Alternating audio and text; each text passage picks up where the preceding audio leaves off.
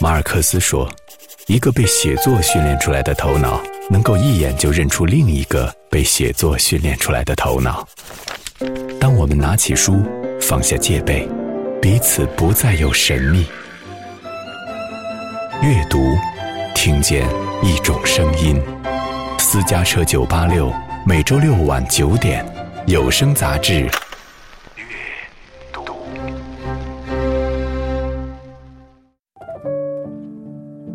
二零一五年，熊培云出版诗集《我是即将来到的日子》。约翰·克里斯朵夫那本小说的结尾最后一句话就是“越睡了越 give net”，就是我是即将来到的日子。当诗歌逃离时代，而他却逃向诗歌，就好像自己在行走、在赶路的过程中，发现有个东西掉地上了，我就把它捡起来了。这捡起来的东西可能就是诗歌。回归文学，捍卫意义。诗歌它还是面向人心的嘛，文学的价值也在这。拷问自我，寻找出路。对于我来说，寻找一种适合我自己的表达方式，是比拓展我的言论自由更严肃的一件事情。他说：“不是诗歌归来，而是从未离开。”我出这个诗集也是一种宣言吧，社会需要一些诗性的东西，所以我说，其实我们不光是要面包嘛，还要玫瑰。阅读，我是即将来到的日子。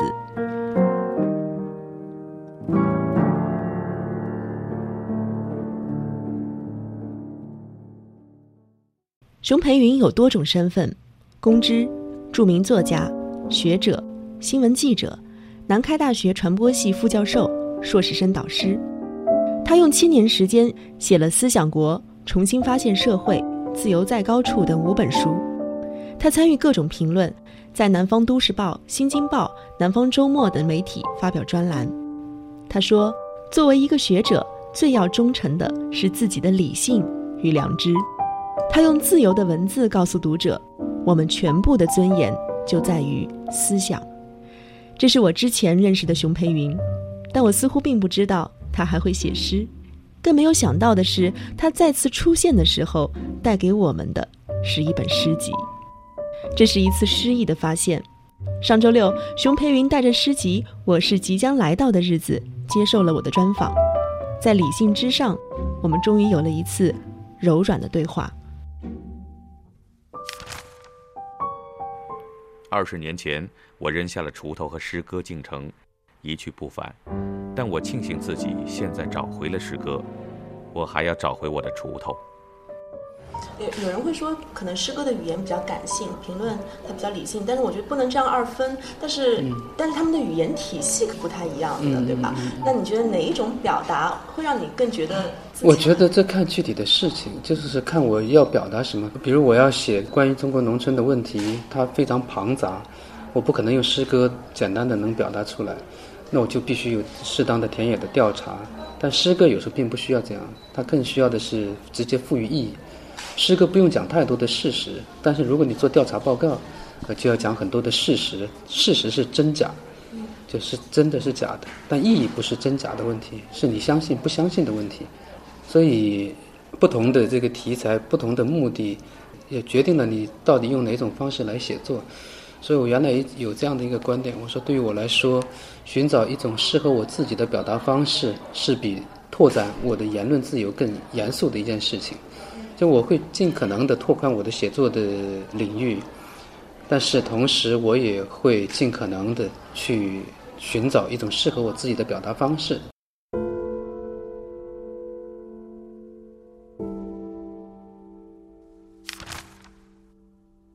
你睁开眼睛，星星有了光；你迈开双腿，森林有了路；你采摘玫瑰。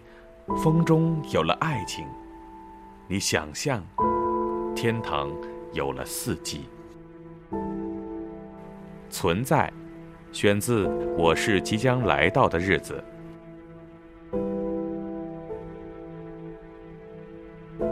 那我们在这本书里面看到的诗，是你跨越了多少时间的创作？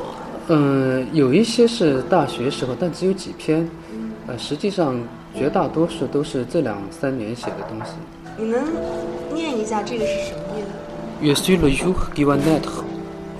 就是我是即将来到的日子。就这个书名。对对。说这个名字是你很喜欢的一个作家。啊，是罗曼·罗兰的小说《约翰·克里斯朵夫》那本小说的结尾，最后一句话就是“越碎了越给我奈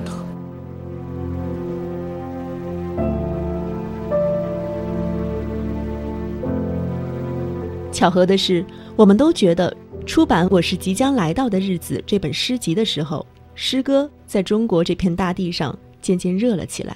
但似乎又是巧合，在这期访谈之后，又一位诗人突然离世，去了远方。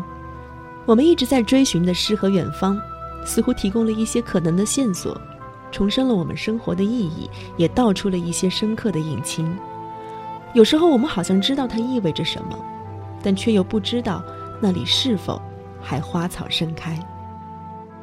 总是看到一个词儿提到比较多，叫做“意义”这个词儿，是怎么理解？因为我们其实每天都在谈，也都有可能会接受这个词，就是人生有什么意义啊？为什么活着？呃，做什么事情的时候也会想它到底有没有价值？所以这都是意义。那我这个书里面讲的这个意义，实际上也是讲我们每个人有自主权。去赋予自己生活意义，呃，自己做一件什么事情是认同的还是反对的，是不是相信他？我想这些词其实和意义都是有关系的。诗的意义似乎不仅为唤醒一个坏人，也为温暖一个办好的人。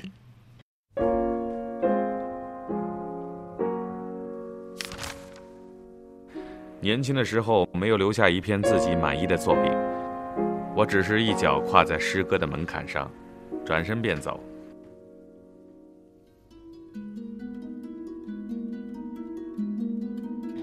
熊培云经历过诗歌最美好的八十年代，他自称是那个年代的幸存者。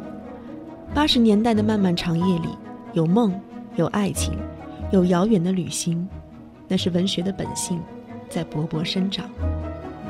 诗人们手持着物质上的贫困，却分享着精神上的富足。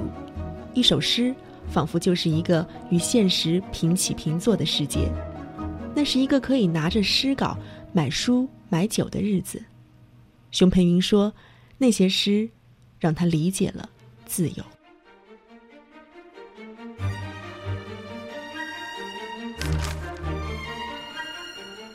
没有历史和地图，没有暴力和杀戮，在心里寻找世界，最后的乌托邦。”领略这个世界给我最大的慈悲，除了人，我别无身份；除了美，我一无所知。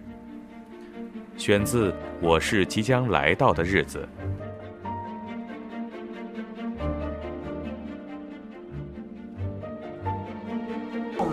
你写的评论开始认识你吗？你之前说到说你写评论啊，你说是对这个世界的修补。那你现在以一个诗人的身份，你觉得诗歌它的作用是什么？其实我的这些诗歌里面也还有修补的成分，就是因为有一些有评论的痕迹，有对社会对现实的批判，这诗歌里还是有的。但是呢，为什么我强调说它其实更具有文学性？是因为我觉得它在很大程度上反映我自己的内心世界，我对这个世界的一个看法，同时也包括我对自己到底有怎样的一种要求。就把我个人的情感相对来说和以前不同的是，以前的这个更多的是关于社会的理性的批判，而这个诗呢，在很大程度上有面向自己的内心的建设。他喜欢诗。多半也怀念那个自由的八十年代。一九八八年，熊培云十五岁的时候，曾经背着自己装订的一本诗集，去了百公里外的九江日报社投稿。那是他第一次出远门。他说：“我与世界的恋爱，就是从那个时候开始的。”很多年以后，从江西永修的一个小村庄出发，熊培云走进了巴黎浪漫的秋日，自费赴法留学。很多人不知道，以时评见长的熊培云却是国内最早建立博客网站的一批人，而秉持着求知、进步、自由、宽容的他，也在不断的发出“这个社会会好吗”这样的疑问。在他身上似乎有着与生俱来的洞察力，而他也似乎天生就有着面对自我的矛盾与拷问。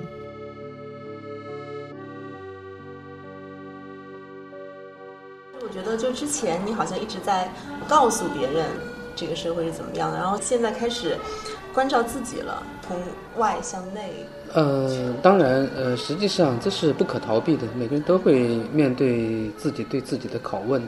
呃，实际上我的写作以前关心国家也好，关心社会也好，但是都没有真正脱离一个东西，就是对人本身的建设。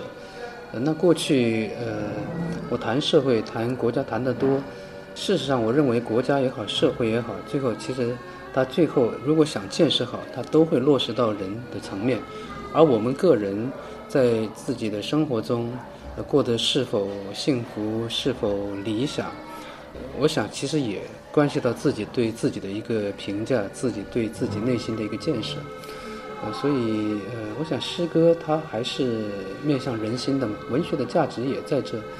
我一直也认为文学实际上是人学，呃，是哲学，呃，它的涵盖面非常广。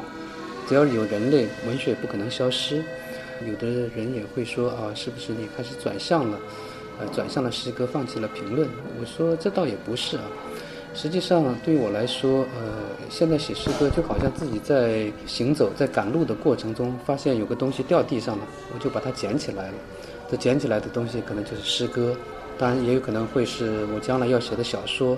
呃，但这并不意味着是转向，因为我还是朝着我自己的那个文字理想的道路在走。啊，只是捡起了一些原来忽略了的东西，或者说我腾出时间来做原来没有做的事情，呃，尽可能的让自己的写作、自己的文字的世界更加完整。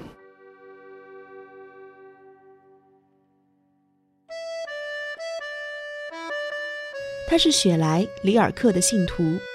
就我读到他的时候，我就觉得我原来写的很多评论好像灰飞烟灭了。他欲重现八十年代的诗歌之美。我一直也认为，文学实际上是人学，呃，是哲学。只要有人类，文学不可能消失。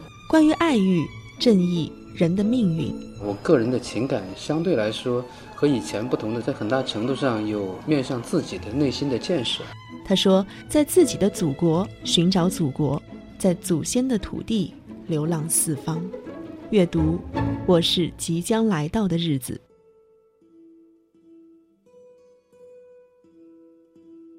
你提到那些诗人啊，都是所谓的浪漫主义的这种诗派的那种表达。你是喜欢或者偏爱于这样的表达？其实我原来读他们的诗歌的时候，或者小说的时候，我被他们打动了，所以我就把它当做我生命中非常重要的。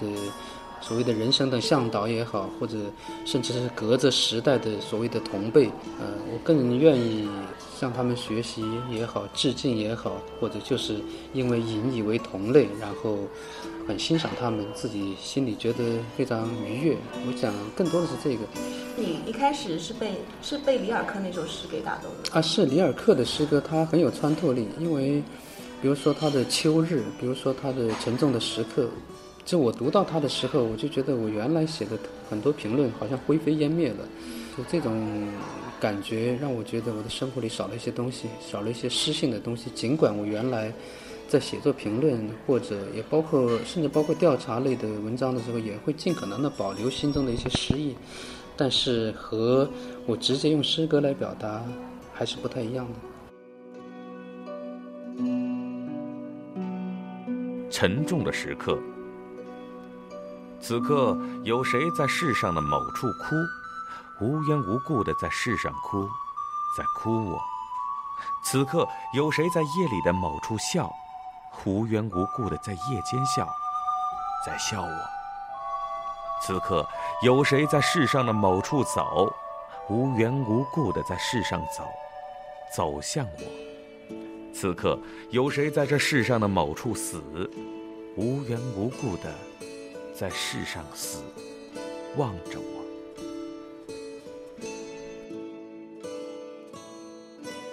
当然，从接受美学的角度来说，就所谓的一千个读者有一千个哈姆雷特，不同的人看是不一样的。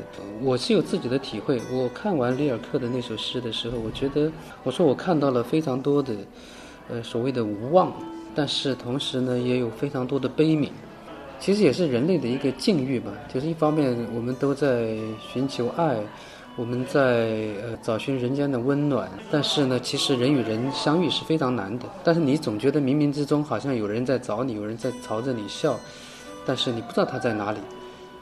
所以里尔克的这个追问，实际上我觉得他有非常深的无望，另一方面也有对人类命运的普遍的同情，有一种悲悯心，甚至你也可以说，好像你已经抽离出来了，你在天空中。呃，看着这个芸芸众生，看着这个世界，甚至看到你自己在人海中行走，等等等等，呃，有一些意象会出来，嗯，他他很触动我。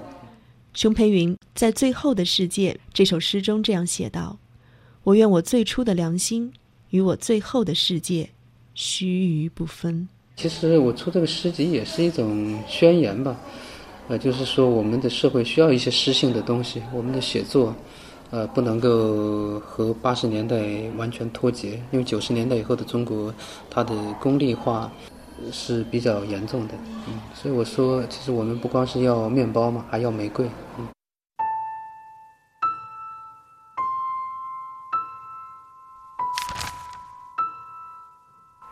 让你的自由处于同样的危险之中。我不说你是一个好人，也不说你是一个坏人。我知道你是一个虚度光阴的人，是漫长还是短暂？多少人饱受生命的双重折磨，像维罗妮卡，决定去死，又梦想死里逃生。我看到人生最大的苦难与虚度，莫过于日日辛劳却生无所依，成为一个未遇天命的人。虚度，选自《我是即将来到的日子》。在我是即将来到的日子里，熊培云写尽了四季，从冬春到秋夏，仿佛人一生就是一场诗意的安排。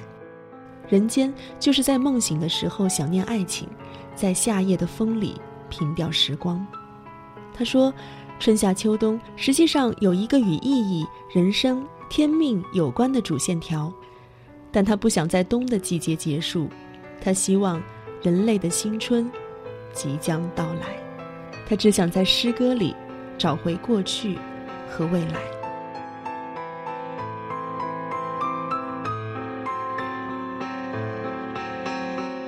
现在也越来越思考时间，因为你会提到说过去的自己、现在还有即将到来的未来。是我的写作里面就关于时间的东西比较多。我原来有一篇文章就讲人是时间单位。呃，有一些读者对他也有一些共鸣，就是我们其实所谓的生命就是一点点时间而已。你拿这点时间去做自己的事情，你走到另外一个地方，你原来的所有的东西都没带走，你唯一带的只有所谓的时间。那我原来出国留学的时候，最大的收获我也总结过，我说我是在空间上远离了自己的祖国，在时间上找到了自己，啊，这也是一个时间的概念。也包括其他的一些关于人生的思考，比如说，我这里有有一首诗叫《你是你的沧海一粟》，实际上也可以说是一个时间的一个概念，因为我们这个时间的向度是一直朝前走，不可逆，而你做的做完一个选择以后，你其他的选择就作为沉没成本失去了，然后你的选择会越来越窄，就像比利时的一个漫画家说的。呃，过去有比现在更多的未来，说的也是这个意思。包括这个书的名字，我是即将来到的日子，我想其实也是有时间概念的。所以，当我说我，因为我们每个人都有过去，呃，能够组成我们所谓人生的，不光是有将来，还包括过去。所以说，我是即将来到的日子，同时也是已然逝去的过往。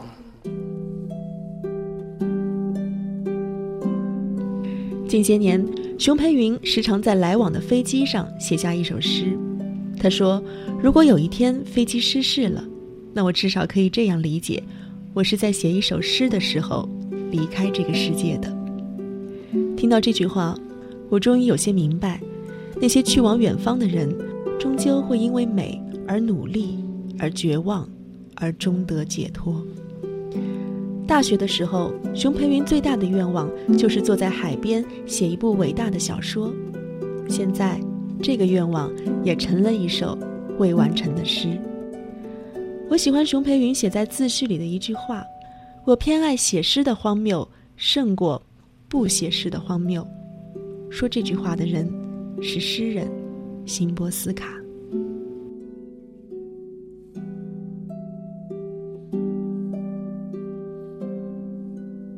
我想诗意，首先说，其实还是人的内心的一个感受。一个人他本身是诗意的，他有诗意的特色，那他在这个呃世界上所呈现出来的，他就会可以说是一种诗意的存在。有很多人会选择诗意的生活，甚至包括比如说现在有的大学生，他毕业以后，他有一个所谓的 gap year，就是所谓的间隔年，然后。他去过自己想过的一段日子，没有立即去工作。那我觉得这其实就是失意的。失意其实还是无处不在。呃，今天的中国整体来说越来越丰富吧。啊，这种丰富，我想也包括了失意。诗意并不是代表着只是大家去写诗就有有诗意。当，一方面我们这个国家其实也有很多人在写诗。我也一直强调一个观点，我说。呃，尽管很多人没有看到诗人，但是你没有看到，并不代表诗人不存在。所以我说，呃，九十年代以后，虽然表面上看，就因为很多人在忙着赚钱，他们没有看到有多少诗人在活跃。但我说，实际上就像天亮的时候，这个你看不见星星，但是星星它还是存在。又像是这个种子埋进了泥里，你没有看见它长出来，但是它也一样是存在的。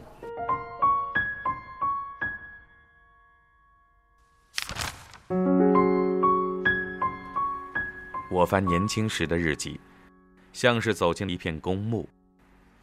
我翻昨天的报纸，昨天已经恍如隔世。我看照片中的自己，像是遇见早逝的亡灵。我看镜子里的自己，像是遇见出生的婴儿。时光流逝，我流逝，流逝在我所有的有生之年，生长的一切。匆匆老去，老去的一切都一去不返。选自《重逢》。